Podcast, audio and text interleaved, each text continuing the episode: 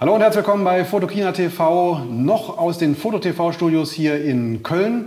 Die Messe ist äh, keine Woche mehr entfernt von uns. Genau in einer Woche wird es losgehen, aber ich habe heute schon hohen Besuch. Im Studio ist äh, ein Mann in Personalunion. Wir haben den Kennen Deutschland Geschäftsführer, aber gleichzeitig den Vorstand des Fotoindustrieverbandes, Herrn Rainer Führes, zu Besuch. Hallo, Herr Führes. Hallo. Sie kommen gerade von der Presse, ähm, Pressekonferenz der Fotokina, haben noch schnell den Schlenker hier rübergefahren und wir wollen die Gelegenheit nutzen, um von Ihnen über zwei große Themenblöcke etwas zu erfahren. Wir machen zwei Sendungen und die erste soll über den Fotoindustrieverband gehen. Mhm. Was ist der Fotoindustrieverband? Der Fotoindustrieverband ist ein Zusammenschluss von ursprünglich deutschen Kameraherstellern oder Unternehmen, die sich äh, um die Kameraindustrie herum gruppiert haben, ist inzwischen natürlich mit zahlreichen internationalen Mitgliedern bestückt. Wir haben etwa 50 Mitglieder, äh, die sich um das Thema Kamera, um die Kameraindustrie herum gruppieren. Heute sagen wir neudeutsch um das Thema Imaging herum gruppieren. Und der Fotoindustrieverband ist neben der Köln Messe Mitausrichter, Mitgastgeber, wenn man so will, der Fotokina. Warum gibt es sowas wie einen Fotoindustrieverband? Wo kam die, die ursprüngliche Idee her oder was war der Bedarf, den Sie erfüllen? Naja, im Ursprung, und das geht zurück auf das Jahr 1955, äh, haben wir natürlich die Interessen der Industrie vertreten. Äh, es geht um Lobbyismus, es geht um PR, es geht um auch politische Interessen. Dann hat es eine ganze äh, lange Phase gegeben, in der wir uns damit beschäftigt haben, die Industrie nach außen hin, insbesondere im Bereich der Marktforschung oder im Bereich der Public Relations zu unterstützen.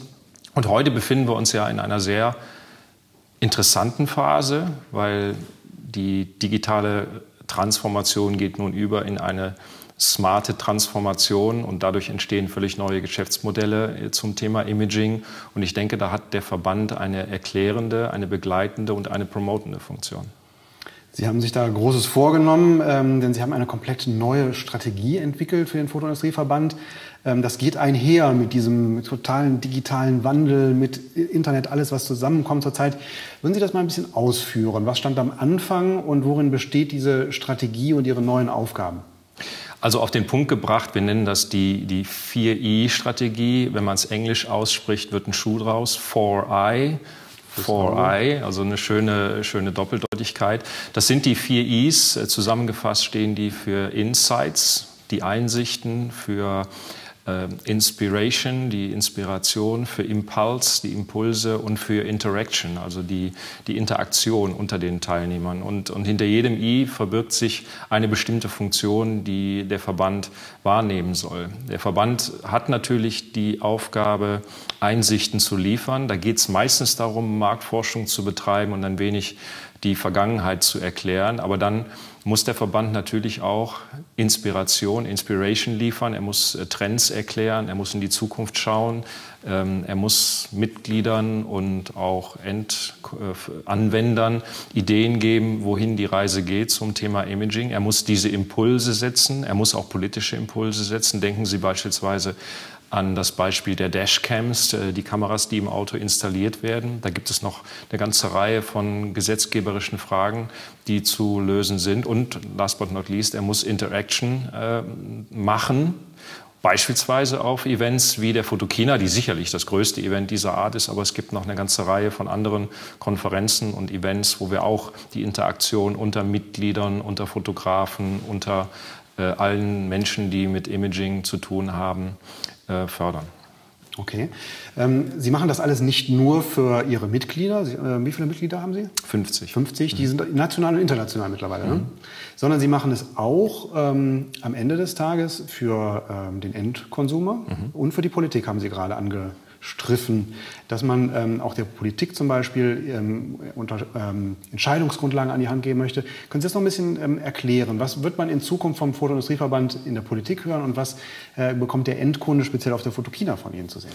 Also das, äh, das politische Element ist eine neue Ambition von uns, die wir uns vorgenommen haben. Ich denke, ein Verband, der eine Industrie vertritt, der hat neben der erklärenden Funktion auch eine gestalterische Funktion. Und in der Politik, gerade wenn es um Thema Bildrechte geht, äh, wenn es eben um Themen geht wie zum Beispiel Dashcams, wenn es äh, um Themen geht wie äh, Social Media, das Recht am eigenen Bild, da hat tatsächlich die technologische, der technologische Fortschritt die Rechtsfortschreibung ein bisschen überholt. Und ich glaube, es stünde dem Verband ganz gut zu Gesicht, wenn es uns gelänge, hier Hilfestellung zu geben für wichtige Fragen, die beantwortet werden müssen. Okay. Auf der Fotokina ähm, bringen Sie die Endkunden ähm, und den, den, Handel und natürlich auch die Hersteller zusammen. Äh, wir werden gleich noch eine Extrasendung dazu machen. Aber ähm, Sie sind lange schon mit der Fotokina verbunden, das kann man sagen. Äh, ja, ich persönlich. Ja, Sie, ja. Also ich und, und mein Unternehmen, äh, der Verband, selbstverständlich seit dem Ursprung 1955. Äh, ich selber persönlich bin dabei seit 1994. Das war, glaube ich, meine erste Fotokina, wenn ich richtig gerechnet habe. Ähm, und äh, unser Unternehmen ist auch schon seit dem Ursprung dabei. Seitdem hat sich eine Menge getan, alleine in der Zeit, wo Sie jetzt dabei sind. Ähm, Stichwort ähm, Ökosystem. Das ja. digitale oder das Imaging-Ökosystem kommt immer wieder hoch. Ähm, das, glaube ich, sehr gut beschreibt, was da gerade alles passiert. Wollen Sie das noch ein bisschen ausführen? Ja, das ist ähm, in der Vergangenheit war es so, dass wir auch im Workflow in der analogen Zeit eigentlich eine Reihe von äh, Standalone-Komponenten hatten und das Ganze war sehr Hardware getrieben.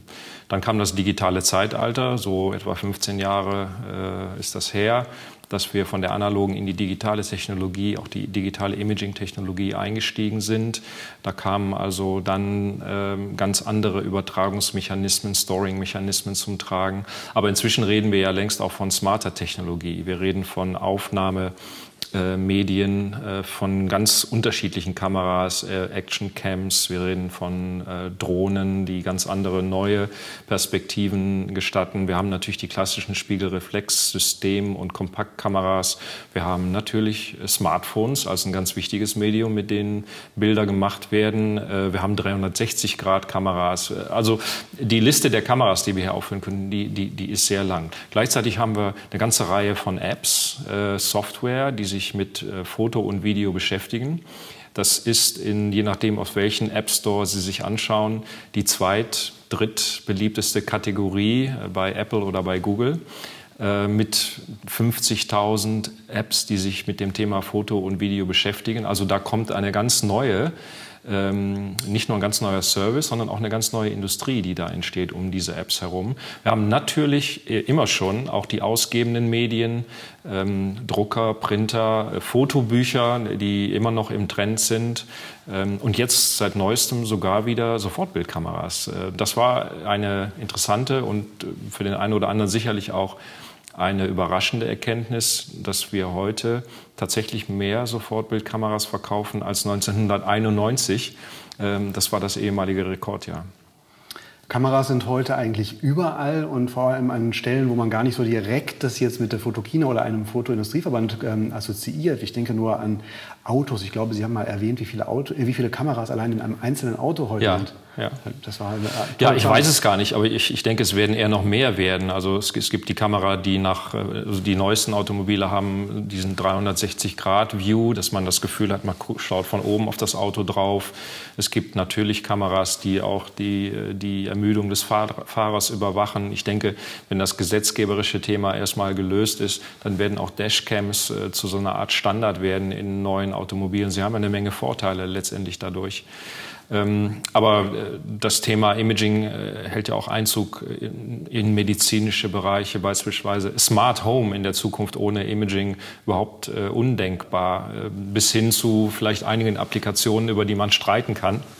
Ähm, ich habe neulich ein Gerät gesehen, da konnte man also über sein Smartphone, falls man mal den Einkaufszettel vergessen hat fürs Einkaufen, ähm, in den Kühlschrank gucken, um zu kontrollieren, was man denn noch so einkaufen muss. Mein Vater, inzwischen 77 und begeisterter User von aller möglichen neuen Technologie, sagte mir sofort, wie soll das gehen? Wenn die Tür zu ist, ist das Licht aus. Aber ich vermute, auch das kann man dann noch über Smartphone steuern.